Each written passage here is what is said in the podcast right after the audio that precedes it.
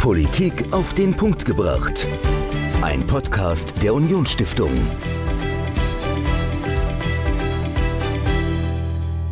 Hallo und herzlich willkommen zu einer neuen Folge von Politik auf den Punkt gebracht. Ich bin Dominik. Hier ist Michael. Hallo. Genau, und wir gucken in dieser Folge mal auf eines der zentralen Institutionen unserer Bundesrepublik, unserer Demokratie, das es aber noch gar nicht so lange gibt wie unsere Bundesrepublik. Vor 70 Jahren wurde das Bundesverfassungsgericht gegründet und wir haben mit einem der Richter und einem ehemaligen Ministerpräsidenten im Saarland gesprochen, beziehungsweise du hast mit ihm gesprochen, Michael, du hast mit Peter Müller gesprochen. Genau, ich habe mit Peter Müller gesprochen, er ist der Richter am Bundesverfassungsgericht, jetzt auch schon seit zehn Jahren ja. fast auf den Tag genau. Und ja, es war wirklich ein sehr, sehr spannendes Gespräch. Er ist ja ein sehr, sehr kluger Kopf und hat ja sehr viele Erfahrungen gesammelt in der Politik als Ministerpräsident, aber jetzt auch als Richter am Bundesverfassungsgericht. Und es ist wirklich sehr, sehr spannend gewesen, mit ihm zu sprechen. Wie sieht denn so ein Alltag eines Bundesverfassungsrichters aus? Hat er darüber was erzählt? Ja, darüber was erzählt. Also es ist unter im Vergleich zum Politiker-Dasein was ganz anderes. Also das fand ich auch sehr spannend. Also er hat gesagt, man hat natürlich Zeit zu reflektieren. Das hat man in der Politik ja nicht. Da ist man ja von tagesaktuellen Themen getrieben, muss reagieren. Ja. Und als Richter am Bundesverfassungsgericht kann man halt auch mal Themen in der Tiefe sich anschauen. Und das fand ich halt sehr spannend, so dieser Kontrast und darüber auch mit ihm zu sprechen. Ja, ist absolut richtig, was du sagst. Ich glaube, wenn man das von außen betrachtet, denkt man sich manchmal, ja, wie lange brauchen die denn für ein Urteil?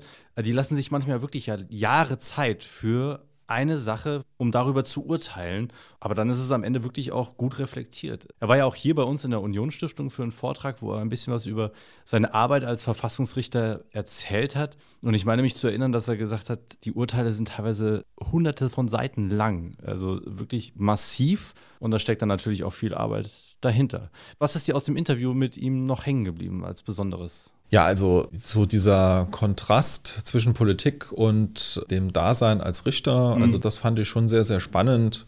Und natürlich auch die Entscheidungen, die er so im Laufe der Zeit mit begleitet hat. Also da wird er ja nachher im Interview was dazu sagen. Das fand ich natürlich, also so konkrete Fälle finde ich immer sehr spannend. Also wer mehr über die Arbeit eines Bundesverfassungsrichters hören will und was die so machen und über welche Fälle sie entscheiden, das hört ihr jetzt im Interview. Michael mit Peter Müller, ehemaliger Ministerpräsident des Saarlandes und jetzt Richter am Bundesverfassungsgericht. Viel Spaß.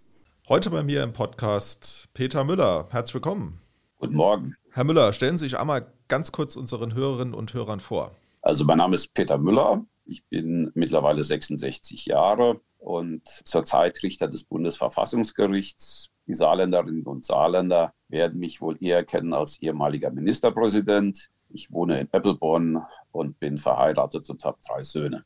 Sie sind ja Richter am Bundesverfassungsgericht und das Bundesverfassungsgericht hat jetzt ja praktisch 70. Geburtstag gefeiert. Warum ist denn diese Institution so wichtig für unsere Demokratie in Deutschland? Ich glaube, dass das Bundesverfassungsgericht in diesen 70 Jahren einen nicht unwesentlichen Beitrag zu dem Kit geleistet hat, der diese Gesellschaft zusammenhält. Das Bundesverfassungsgericht ist Hüter der Verfassung wir haben im Nationalsozialismus erfahren, dass ordentlich zustande gekommenes Recht in der Sache schlimmstes Unrecht beinhalten kann. Deshalb haben die Mütter und Väter des Grundgesetzes gesagt, wir müssen alle staatliche Gewalt, selbst den Gesetzgeber, an das Grundgesetz, an die Grundrechte, an die Demokratie und den Rechtsstaat binden. Und wir brauchen einen, der aufpasst, dass diese Bindung eingehalten wird. Das ist das Gericht. Darum hat es sich gekümmert. Und ich glaube, das war für uns alle von Vorteil.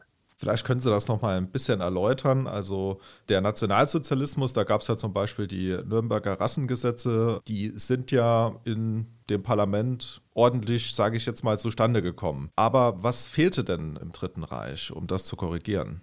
Im Dritten Reich fehlte eine Instanz, die geachtet hat auf den Inhalt dieser Regeln und gefragt hat, wird hier die Menschenwürde beachtet? Werden hier die Grundrechte beachtet? Werden grundsätzliche demokratische Prinzipien beachtet? Ist also dasjenige, was im Kern eine gerechte Ordnung ausmacht, wirklich berücksichtigt. Und wir wissen, die Nürnberger Rassegesetze sind ja ein Beispiel dafür. Bei den Nationalsozialisten war das Gegenteil der Fall. Das war formell sauber zustande gekommenes Recht, aber inhaltlich schlimmstes Unrecht. Und genau da soll eine Instanz korrigierend eingreifen können. Das ging im Nationalsozialismus nicht. Das ist mit dem Bundesverfassungsgericht heute möglich. Kommen wir kurz auf die Arbeit des Gerichts zu sprechen. Man hört ja oft, ich gehe bis nach Karlsruhe. Also kann ich auch als Bürgerin, als Bürger mich an das Bundesverfassungsgericht wenden? Ja, das Bundesverfassungsgericht ist ein Bürgergericht. Das heißt, es kann unmittelbar von den Bürgerinnen und Bürgern angerufen werden. Das ist in der Verfassungsgerichtsbarkeit im internationalen Vergleich alles andere als üblich. Voraussetzung ist allerdings, dass man vorher den Rechtsweg beschritten hat, dass man die Instanzen durchlaufen hat in der Verwaltungsgerichtsbarkeit, in der Zivilgerichtsbarkeit oder einer sonstigen Gerichtsbarkeit. Und dann, wenn das alles nicht gefruchtet hat, gibt es immer noch die Möglichkeit, gestützt auf das Grundgesetz, das Bundesverfassungsgericht anzurufen. Wir sind also so etwas wie die letzte Patrone im Lauf. Und wie viele Bürgerinnen und Bürger machen da jährlich Gebrauch davon? Wir haben natürlich nicht nur die Verfassungsbeschwerden, wir haben etwa 10.000 Eingänge im Jahr. Und daraus werden dann etwa 6000 Verfahren. Und der allergrößte Teil davon sind Verfassungsbeschwerden, die unmittelbar von Bürgerinnen und Bürgern erhoben werden. Haben Sie vielleicht auch ein Beispiel, wo so eine Verfassungsbeschwerde mal Erfolg hatte von einer Bürgerin oder einem Bürger? Da gibt es sehr, sehr viele Beispiele, wenngleich man sagen muss, die allergrößte Mehrzahl der Verfassungsbeschwerden scheitert. Das hat einfach damit zu tun, dass schon mehrere Gerichte über diese Dinge drüber geschaut haben und es da im Ausnahmefall nur dann zu einer Korrektur durch das Bundesverfassungsgericht kommt. Ein spektakuläres Beispiel ist etwa die Verfassungsbeschwerde einzelner Bürgerinnen und Bürger wegen unzureichenden Klimaschutzes in Deutschland, die Erfolg hatte. Ein anderes Beispiel ist eine Verfassungsbeschwerde, die sich wendete gegen die Regelungen zur freiwilligen Selbsttötung, zur Suizidbeihilfe, die ebenfalls erfolgreich war, wo das Bundesverfassungsgericht gesagt hat, die Regelungen, so wie sie jetzt sind, achten das freie Selbstbestimmungsrecht unzureichend. Das muss durch eine andere Regelung ersetzt werden. Sie sind jetzt ja auch schon sehr lange Richter am Bundesverfassungsgericht. Wie sieht denn da so Ihr Alltag aus? Also die Arbeit im Bundesverfassungsgericht ist natürlich sehr stark eine Arbeit an den Akten am einzelnen Fall. Darüber hinaus hat man einen eigenen Mitarbeiterstab, mit dem man sich abstimmen muss, die die Fälle, die man bearbeitet, vorbereiten. Und es gibt den Dialog mit den Kolleginnen und Kollegen. Das Bundesverfassungsgericht hat zwei Spruchkörper. Zum einen die Kammer, das sind jeweils drei Richter, zum anderen den Senat, der ist mit acht Richtern besetzt. Es gibt zwei Senate. Ein einzelner Verfassungsrichter kann nie entscheiden, sondern es ist immer notwendig, dass mindestens drei Richterinnen oder Richter sich einen Fall anschauen. Und das macht man dann wirklich sehr intensiv das ist tatsächlich so, dass jede Verfassungsbeschwerde, die bei uns eingehen, intensiv geprüft wird. Über jede Verfassungsbeschwerde wird ein sogenanntes Votum, also ein Gutachten erstellt.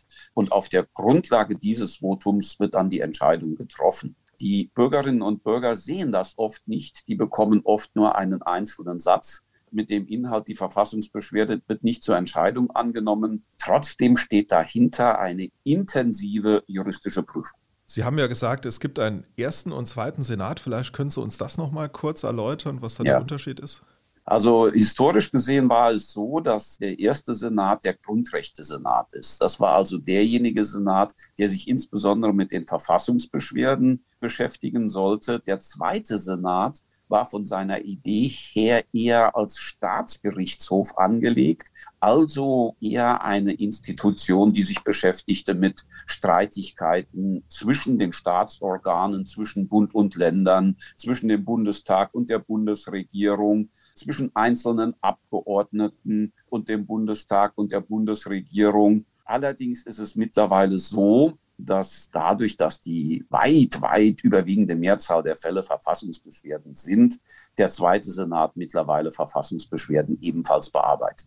Lassen Sie uns mal noch über Entscheidungen der letzten Jahre sprechen. Also mir ist da zum Beispiel das NPD-Verbotsverfahren in Erinnerung geblieben, also wo das Bundesverfassungsgericht gesagt hat, wir verbieten die NPD nicht. War ja auch eine kontroverse Entscheidung oder jetzt kürzlich die Entscheidung zum Thema Klimaschutz. Wieso hat das Bundesverfassungsgericht gesagt, wir verbieten die rechtsextreme NPD nicht. Also das NPD-Verbotsverfahren ist ein besonderes Verfahren. Für Parteiverbote ist in Deutschland ausschließlich das Bundesverfassungsgericht zuständig keine andere gerichtliche Instanz. Wir sind also sozusagen erste und letzte Instanz in einem. Ein Parteiverbot ist eine schwierige Sache. Das ist die Idee, die Freiheit dadurch zu verteidigen, dass man Freiheit beseitigt. Schutz der Freiheit durch Beseitigung der Freiheit, indem man eine Partei verbietet, das ist ein sehr zweischneidiges Schwert. Und natürlich besteht das Risiko, dass dieses Parteiverbotsverfahren eingesetzt wird, um lästige politische Konkurrenz auszuschließen. Weil das vermieden werden soll, sind die Hürden, die an ein solches Parteiverbot gestellt werden, sehr, sehr hoch. Das Grundgesetz setzt auf die freie Auseinandersetzung der Demokraten, setzt auf die Kraft des Arguments und nicht auf das Verbot. Und zu diesen sehr hohen Hürden gehört eben auch, dass eine Partei die Kraft hat, das Potenzial hat, die freiheitlich-demokratische Grundordnung, unsere Staatsordnung wirklich zu erschüttern, wirklich in Frage zu stellen. Und wir haben das genau geprüft und sind zu dem Ergebnis gekommen, dieses Potenzial hat die NPD nicht und deshalb gibt es keinen Grund, sie zu verbieten. Dann war ja in diesem Jahr die, ich sage jetzt mal, Klimaschutzentscheidung auch durch die Medien gegangen. Also das hat man auch mitbekommen, wo das Bundesverfassungsgericht gesagt hat, dass das Klimaschutzgesetz der Bundesregierung ist in der vorliegenden Form oder in der geplanten Form nicht ausreichend, um zukünftige Generationen auch zu schützen vor dem Klimawandel. Vielleicht können Sie uns da was zu erzählen. Im Artikel 20a des Grundgesetzes ist ausdrücklich der Staat verpflichtet worden, die natürlichen Lebensgrundlagen auch im Interesse der künftigen Generationen zu schützen. Dieses Staatsziel muss jetzt durch den Gesetzgeber umgesetzt werden. Wir haben ausschließlich die Aufgabe zu prüfen, ob die äußeren Grenzen, die die Verfassung gibt, eingehalten sind. Alles andere ist politische Entscheidung und muss vom Bundesverfassungsgericht hingenommen werden. Im konkreten Fall haben wir festgestellt, dass das Klimaschutzgesetz zwar den Weg bis zum Jahr 2030 beschreibt, der Weg, der ja führen soll in die Klimaneutralität, bis damals noch 2050. Mittlerweile ist das ja vorgezogen worden. Und für die Zeit danach nur sehr vage Festlegungen getroffen hat. Das Risiko, das bestand, war, dass durch diese Situation für die künftigen Generationen möglicherweise nach 2030 Freiheitseinschränkungen bestehen, die sehr weitgehend sind, die sehr gravierend sind dass quasi künftige Generationen die Zeche dafür zahlen müssten, dass in der heutigen Zeit zu wenig getan wird. Und vor dem Hintergrund haben wir gesagt, das muss der Gesetzgeber klären. Der Gesetzgeber muss den Weg in die Klimaneutralität konkreter beschreiben. Wie er das im Einzelnen macht, das haben wir nicht zu entscheiden gehabt. Das haben wir dem Gesetzgeber überlassen. Und der hat ja dann auch sehr schnell reagiert. Vielleicht noch ein Aspekt in diesem Zusammenhang. Es gibt ja manchmal den Vorwurf, dass das Bundesverfassungsgericht zu politisch sei. Also dass man praktisch Politik mit Entscheidungen betreibt. Können Sie das nachvollziehen, diesen Vorwurf?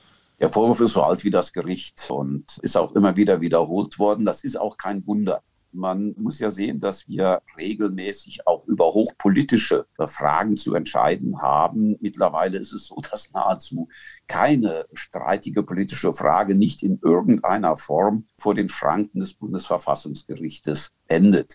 Deshalb ist nachvollziehbar, dass dieser Vorwurf im Raum steht. Für uns ist aber entscheidend, wir sind nicht Gestalter der Politik. Wir entscheiden nicht über die politisch zweckmäßige richtige Lösung.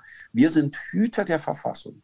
Unser Maßstab ist ausschließlich die Vorgabe der Verfassung und die Frage, ob die Politik sich in dem durch die Verfassung gehaltenen Rahmen gehalten hat oder ob sie diese Grenzen überschritten hat.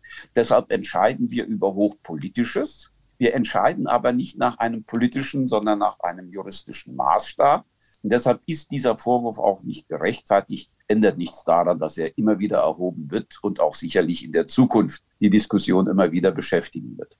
Sie waren ja auch lange Ministerpräsident im Saarland. Wie unterscheidet sich denn die Arbeit als Ministerpräsident, also als Kopf der Exekutiven, von einem Bundesverfassungsrichter? Das sind zwei völlig unterschiedliche Welten. Als Ministerpräsident, als Politiker in einer exponierten Führungsposition ist man weitgehend fremdbestimmt. Man muss weitgehend einen ganz engen, hektischen Terminkalender abarbeiten, hat darauf keinerlei Einfluss. Als Bundesverfassungsgerichter Richter ist man selbstbestimmt. Man entscheidet über seine Abläufe selbst und vor allem, das ist der größte Unterschied, man hat Zeit, sich intensiv mit Dingen zu beschäftigen. Man kann in die Tiefe gehen. Das ist in der Hektik des politischen Alltagsgeschäftes nicht möglich. Politiker müssen innerhalb kürzester Zeit immer wieder Entscheidungen treffen, Positionen beziehen. Wir können uns genau überlegen, welche Position wir beziehen. Die Folge ist, dass wir sehr intensiv beraten, sehr intensiv miteinander diskutieren, manchmal wochenlang. Wir diskutieren jeden Satz unserer Entscheidungen alles das kann ein Politiker nicht. Und wir haben noch ein weiteres Privileg. Wir können gefahrlos klüger werden. Wenn ein Politiker seine Position aufgrund besserer Erkenntnis modifiziert, gilt dies als Schwäche. Bei uns ist es so, wir tagen hinter verschlossenen Türen. Es hat nichts mit Gesichtsverlust zu tun, wenn man seine Position verändert, weiterentwickelt. Und deshalb sind es zwei völlig verschiedene Welten. Der Politiker steht permanent in der Öffentlichkeit, ist permanent auf dem öffentlichen Tablett. Verfassungsrichter ist eher ein klösterliches Dasein, das sich nicht so sehr öffentlich vollzieht. Vielen Dank, Peter Müller, für diesen Podcast und wir sagen bis bald. Tschüss. Bis bald. Tschüss. Peter Müller, der ehemalige Ministerpräsident des Saarlandes und heutige Richter am Bundesverfassungsgericht im Interview mit Michael über das Bundesverfassungsgericht und die Arbeit eines Richters. In der nächsten Woche schauen wir uns ein sehr, sehr aktuelles Thema an, denn ich spreche mit Jan-Robin Patar. Er ist Vorsitzender der Schülerunion im Saarland und mit ihm spreche ich darüber, wie Schule und Corona denn überhaupt einhergegangen sind, was seine Erfahrungen waren und wie sich denn auch die Schülerunion da politisch positioniert. Michael, ist das für dich ein Thema, privat, Schule und Corona oder kommst du damit gar nicht in Berührung? Das ist tatsächlich ein Thema, weil meine Frau ist Lehrerin und okay. da hat man das natürlich mitbekommen, wie ja. man den Unterricht dann versucht hat, digital zu gestalten und wie man natürlich auch versucht hat, die Schülerinnen und Schüler da bestmöglich durch die Corona-Krise zu begleiten. Also von daher habe ich es auch hautnah mitbekommen. Die Sicht der Schülerinnen und Schüler, die hört ihr nächste Woche bei uns im Podcast Politik auf den Punkt gebracht am nächsten Sonntag. Und wenn ihr Ideen habt für Themen, die wir mal behandeln sollen, schreibt uns doch podcast.unionstiftung.de. Wir freuen uns über eure Mail und hören uns nächste Woche wieder. Bis dahin. Ciao. Politik auf den Punkt gebracht. Ein Podcast der Unionsstiftung.